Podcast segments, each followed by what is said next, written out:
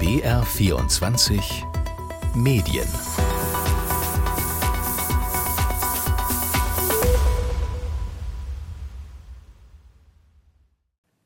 Übers Wetter reden, das verbindet doch, auch wenn es dieses Wochenende in Oberbayern nicht ganz so viel Spaß macht, aber Schimpfen über Regen oder Hitze mit der Nachbarin von gegenüber, Freude über die ersten warmen Frühlingstage, da kann doch wirklich jeder mitreden. Und bisher war es auch ein guter Smalltalk-Tipp, wenn man auf Partys keinen kannte. Bisher war das Thema nicht so brisant, wie etwa am Stammtisch über Politik zu schimpfen. Da konnte es dann schon mal knallen, das war immer schon so. Aber das ist vorbei, seit der Klimawandel sichtbar ist, uns als Gesellschaft herausfordert. Und das merken auch die Wettermoderatorinnen und Wettermoderatoren. Ein Systemschwätzer ist er sonst nichts. Ich war früher der Auffassung, dass sie intelligent sind und wissen, wovon sie labern. Streiche Meteorologe, Sätze Ideologe.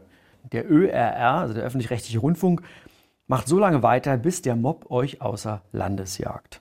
Ein paar Kommentare waren das, die die beiden Wettermoderatoren Carsten Schwanke von der ARD und Östin Terli vom ZDF so zu hören und zu lesen bekommen und auch selber vorgelesen haben. Ich bin Nina Landhofer und darum geht es heute in BR24 Medien. Was hat das auf sich mit dem Hass gegen Wettermoderatorinnen und Wettermoderatoren? Was erleben die Kollegen und wie gehen sie damit um? Ich habe dazu mit Isabel Schneider vom NDR gesprochen, die sich lange mit dem Thema beschäftigt hat. Außerdem spreche ich mit der Medienwissenschaftlerin Gina Schad darüber, woher dieser Hass kommt und wo er hinführt und wie man damit umgehen sollte. Und im Studio ist gleich noch der Vorsitzende des Bayerischen Journalistenverbandes. Aber am Anfang müssen wir erst mal klären, worum geht es hier überhaupt? Wovon sprechen wir hier? Isabel Schneider hat dazu lange recherchiert und ich habe mich mit ihr über ihre Recherchen unterhalten. Und zuerst habe ich sie gefragt, bei welchen Wettermoderatoren ist sie denn überhaupt mitgelaufen? Ja, unter anderem bin ich mitgelaufen bei Carsten Schwanke. Den habe ich im August getroffen. Das war an einem Montag beim HR in Frankfurt. Da befindet sich nämlich die Wetterredaktion der ARD. Das heißt, von da aus werden wirklich alle Wetterschalten gesendet. Und Carsten Schwanke, der macht das schon eine ganze Weile. Der ist jetzt Mitte 50 und schon seit Mitte der 90er im Mediengeschäft unterwegs und arbeitet als Meteorologe für die ARD und für die dritten Programme und moderiert eben dort das Wetter. Und außerdem habe ich dann noch Östen Terli getroffen, der beim ZDF seit rund zehn Jahren das Wetter moderiert und da eben auch jetzt immer wieder über die Klimakrise aufklärt. Und das tut er eben auch auf Social Media und positioniert sich da auch immer wieder und er hat mir auch erklärt, warum er das tut und warum er das für so wichtig hält. Das Thema Klima ist nicht nur mir wichtig, sondern es ist für uns alle wichtig. Es ist ja nicht mein persönliches Anliegen, darüber zu reden, beziehungsweise fast schon die Verpflichtung, darüber zu reden als Meteorologe. Klar, Klima und Wetter sind unterschiedliche Dinge, ne? aber das, das Klimasystem, das sich verändert, wirkt auf das Wetter. Und somit gibt es Veränderungen in den Wettersystemen. Und dieser Zusammenhang ist einfach wichtig herauszuarbeiten.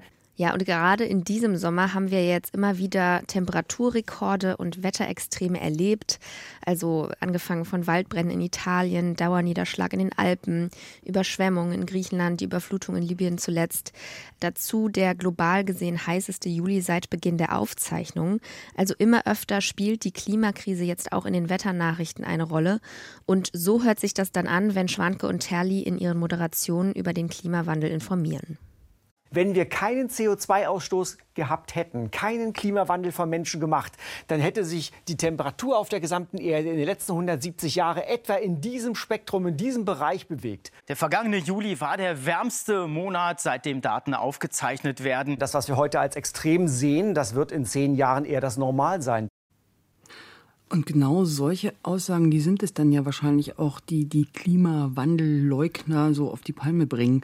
Was erleben die beiden denn da? Also was haben die dir so erzählt, was sie für Anfeindungen mitbekommen und was wirft man ihnen eigentlich überhaupt vor?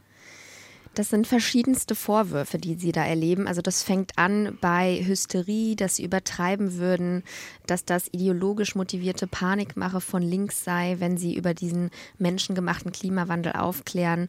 Also wirklich verschiedenste Dinge. Das bekommen sie vor allem über Social Media ab. Carsten Schwanke meinte zum Beispiel, über 90 Prozent kommt bei ihm über die sozialen Netzwerke an. Und ein paar Kommentare und Nachrichten äh, kommen auch per Mail rein.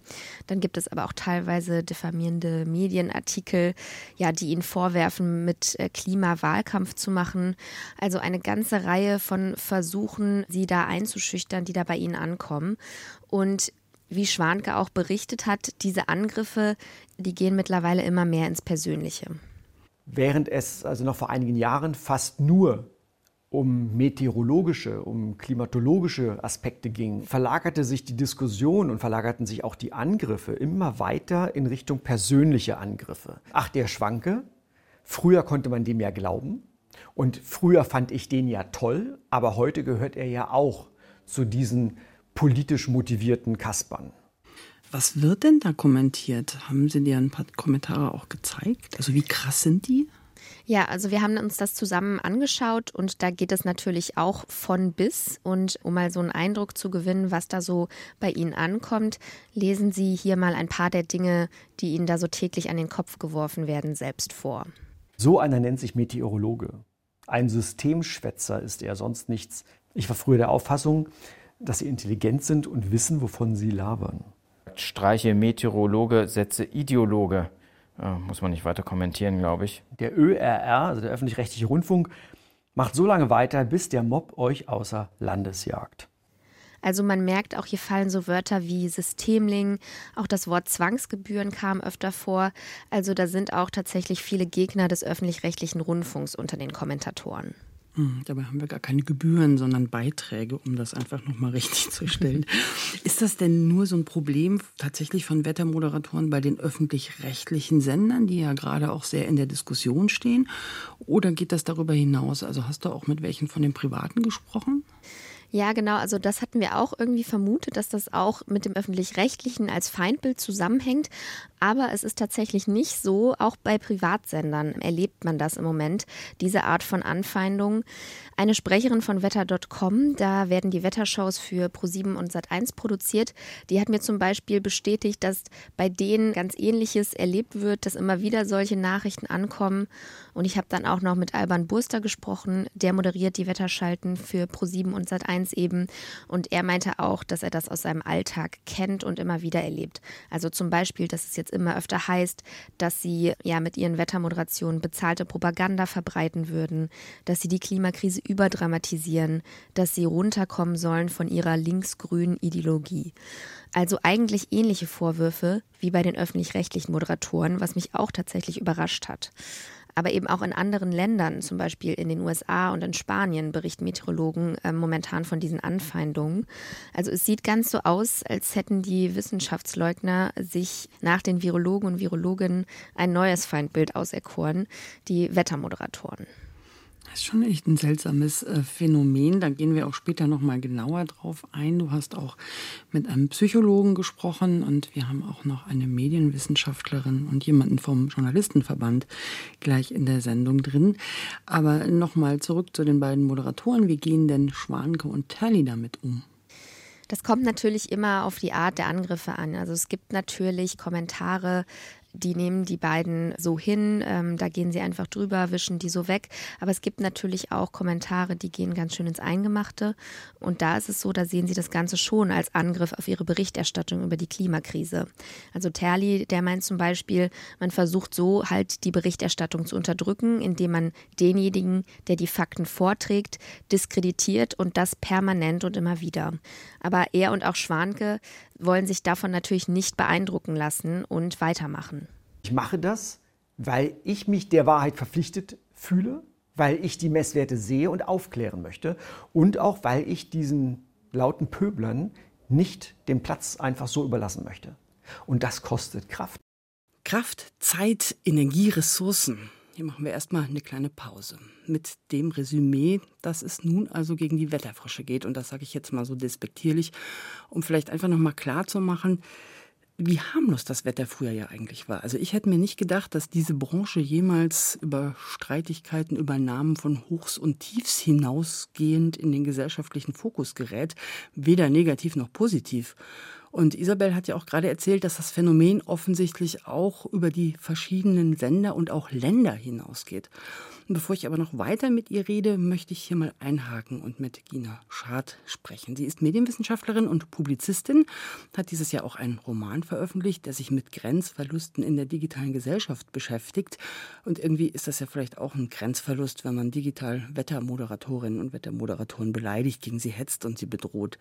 Frau Schad, sind wir Medien vielleicht manchmal auch selber so ein bisschen schuld mit dran, weil wir eben auch nicht immer so ganz korrekte Fakten haben, vielleicht gar nicht unbedingt bewusst, sondern total ungewollt, aber weil eben Wissenschaft nicht ganz so exakt wiedergegeben wird, wie es wissenschaftlich korrekt wäre, oder dass wir vielleicht nicht genug erklären, um, um sozusagen Ungereimtheiten entstehen zu lassen, die natürlich dann Raum für Zweifel geben. Also befeuern wir das manchmal ungewollt ein bisschen? Bei den Medien sind es ja einmal öffentlich-rechtliche Medien, einmal private Medien. Und Medien können schon auch Debatten anheizen. Also ja, manchmal werden Debatten auch von Boulevardmedien verschärft. Ähm, das haben wir bei Corona zum Beispiel gesehen. Aber auch in, in den Talkshows. Ne? Also Redaktionen von Talkshows haben natürlich Einfluss darauf, wen sie einladen. Und manchmal laden sie auch Leute ein, von denen sie wissen, dass sie polarisieren. Das heißt, dass womöglich eine hitzige Diskussion folgt, dann eben auch in den sozialen Medien. Aber auch Zeitungsverlage bringen bei Social Media gerne nochmal den gut laufenden Artikel, der polarisiert, weil er sich vielleicht gut geklickt hat. Und ich denke, es ist schon gut, sich da ab und zu zu hinterfragen. Ich würde mir wünschen, dass zum Beispiel Talkshows auch den Mut haben, die Debattenkultur neu zu denken. Und wenn wir jetzt mal Redaktionen haben äh, mit einer Live-Sendung, also klassische politische Talkshow, dass da möglicherweise vielleicht mit Faktenchecks im Hintergrund gearbeitet wird, ne? um Aussagen nicht einfach so stehen zu lassen. Noch mehr Faktenchecks, noch besser erklären. Das sagt Gina Schad, die Medienwissenschaftlerin und Publizistin. Vielen Dank, dass Sie uns zugeschaltet waren. Dankeschön. Und ich will jetzt nochmal auf die Recherche von Isabel Schneider zurückkommen. Sie hat nämlich auch versucht herauszufinden, ob es da irgendwelche Muster zu erkennen gibt. Und zuerst habe ich sie aber gefragt, was diese Recherche mit ihr persönlich gemacht hat. Isabel hat noch nicht lange ihr Volontariat, also ihre Journalistenausbildung abgeschlossen. Und gerade so auch als junge Frau in den Medien kann diese Art von diffamierenden Kommentaren einen ja auch ganz schön selber treffen. Ja, also mir ging es so, ich fand es tatsächlich auch schon bedrückend, das dann zu sehen in der Masse und Breite und eben auch, dass es jetzt auch schon in Anführungszeichen die Wettermoderatoren trifft. Ähm, ich glaube tatsächlich, in der journalistischen Ausbildung sollte das noch stärker thematisiert werden wie man mit sowas umgeht, wie man dem begegnen kann. Also da sollte noch stärker ein Fokus drauf gelegt werden, denn wir sehen uns ja einfach immer mehr einer Front von solchen Einschüchterungsversuchen gegenüber, manche mehr, manche weniger, aber in der Schärfe und im Ton ist das ja keine sachliche Kritik mehr oft und dagegen, glaube ich, muss man sich schon irgendwie wappnen. Inwieweit war das denn bei dir in der Ausbildung Thema? Also tatsächlich haben wir da ähm, drüber gesprochen und diskutiert, auch mit den anderen VolontärInnen.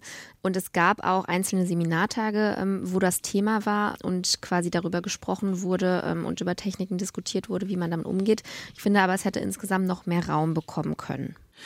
Isabel, du hast vorhin gesagt, es sieht ganz so aus, als hätten die Wissenschaftsleugner sich nach den Virologinnen und Virologen jetzt ein neues Feindbild auserkoren, nämlich eben die Wettermoderatoren. Ist das denn wirklich eine neue Entwicklung? Kann man das so beobachten oder habt ihr da in eurer Recherche auch ähnliche Muster entdecken können? Ja, also das kann man schon so sagen, dass sich das hier so ein bisschen wiederholt. Darüber habe ich zum Beispiel auch mit dem Psychologen Philipp Schmidt von der Uni Erfurt gesprochen. Der beschäftigt sich damit, welchen Einfluss Falschinformationen und Wissenschaftsleugner beim Thema Klima ähm, auf andere Menschen haben können. Und er hat auch nochmal ja, bestätigt, dass die Gruppe der Meteorologen hier nach der Pandemie nochmal jetzt besonders in den Fokus von solchen Angriffen geraten ist. Auch weil das Thema Klima und Klimakrise eine immer stärkere Rolle spielt. Und er sagt eben auch, dass Wissenschaftsleugner ja immer dieselben Techniken benutzen. Das ist das sogenannte Argumentum ad hominem, was wir hier sehen. Und er erklärt mal, was das ist. Das heißt, man versucht abzulenken vom eigentlichen Argument, weil es eben auch sehr wenig Gegenargumente bis keine gibt. Und man versucht Charakteristika der Personen anzugreifen. Und das ist eine sehr typische Strategie, wenn Argumente ausgehen. Und das sehen wir eben auch jetzt in diesem Bereich und in den Reaktionen auf die Meteorologinnen. Was sagt er denn zu der Motivation hinter diesen Angriffen? Habt ihr darüber auch gesprochen? Ja, genau, darüber haben wir auch gesprochen. Also diese Vorwürfe und Diffamierung, die die Meteorologinnen im Moment erleben, die kommen ganz oft aus einer eher rechtspopulistischen Richtung, sagt Schmidt. Also ganz ist, oft ist es so, dass diese Botschaften von einer sehr kleinen Gruppe von Menschen gesendet wird. Also Botschaften, die die Klimakrise in Zweifel ziehen sollen, die Zweifel daran säen sollen, dass es ja vom Menschen gemacht ist und dass es aber eine große Menge von Menschen gibt, die eben diese Botschaften glauben und dann auch weiter transportieren und im Sinne dieser Botschaften handeln. Und dann eben auch ja Wettermoderatoren anfeinden, die genau darüber berichten und über diese Zusammenhänge aufklären.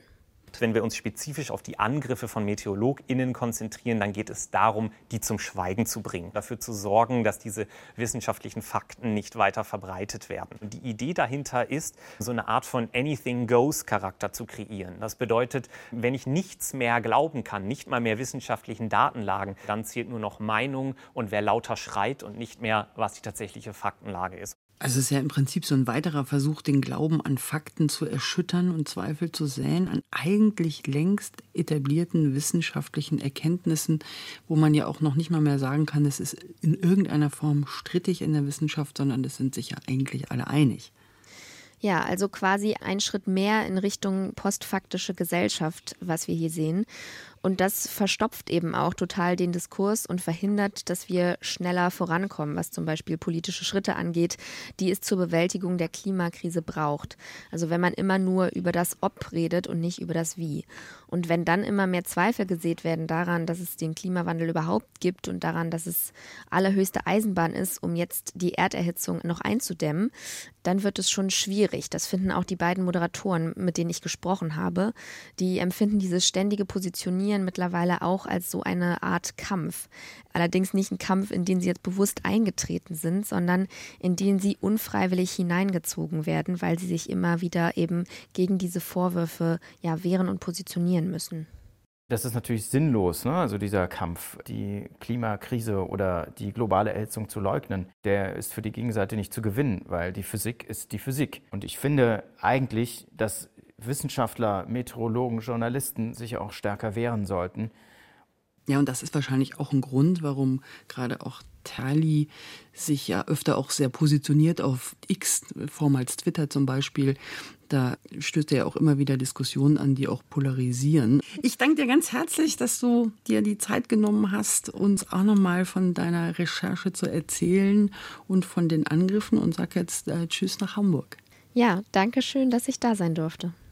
Wir haben jetzt viel gehört, was da gerade los ist bei den Wetterkolleginnen und Kollegen. Was macht das mit ihnen? Dann haben wir die medienwissenschaftliche Perspektive ein bisschen mitbekommen, die ja durchaus auch kritisch ist und uns auch Hausaufgaben in den Blog diktiert hat. Aber was kann man eigentlich tun, um die Kolleginnen und Kollegen zu unterstützen? Das will ich zum Schluss von unserem heutigen BR24 Medien mit Harald Stocker besprechen, dem Vorsitzenden des Bayerischen Journalistenverbandes.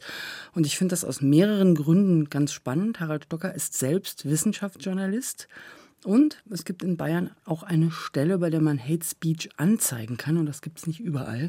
Bleiben wir aber vielleicht am Anfang erstmal kurz persönlich. Der Wissenschaftsjournalist Harald Stocker, hätte der gedacht, dass diese ehemalige Liebhabernische Wetter so in den Fokus gerät? Das hat sich schon, finde ich, über einen längeren Zeitraum so abgezeichnet. Das findet ja nicht nur beim Wetter statt, sondern auch in der Wissenschaft insgesamt. Ähm, bei mir ist zum Beispiel die Umweltauswirkungen der Luftfahrt und wie wir in Zukunft anders fliegen können. Ein Thema, das ich seit 20 Jahren bearbeite und äh, die Wissenschaftlerinnen und Wissenschaftler aus der Atmosphärenforschung. Wir haben ja hier in, in Bayern in Oberpfaffenhofen beim Deutschen Zentrum für Luft- und Raumfahrt ein Institut für Physik der Atmosphäre.